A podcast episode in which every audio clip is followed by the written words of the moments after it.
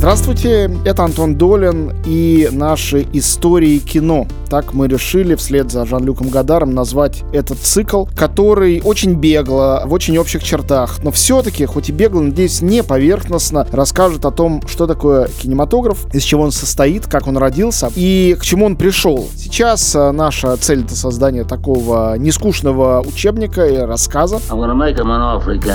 Все-таки Эдисон придумал кино или Люмьеры? Люмьеры и Франция. У Эдисона очень много замечательных изобретений, которые Лампочка, мы до сих, например. до сих пор пользуемся. Я думаю, что он совсем не в обиде.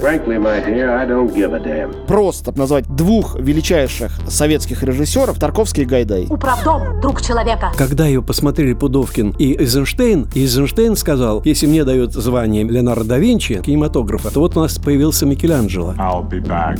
Мне кажется, блокбастеры дали людям именно это. Право, наконец-то, не расстраиваться. Bond. James Bond.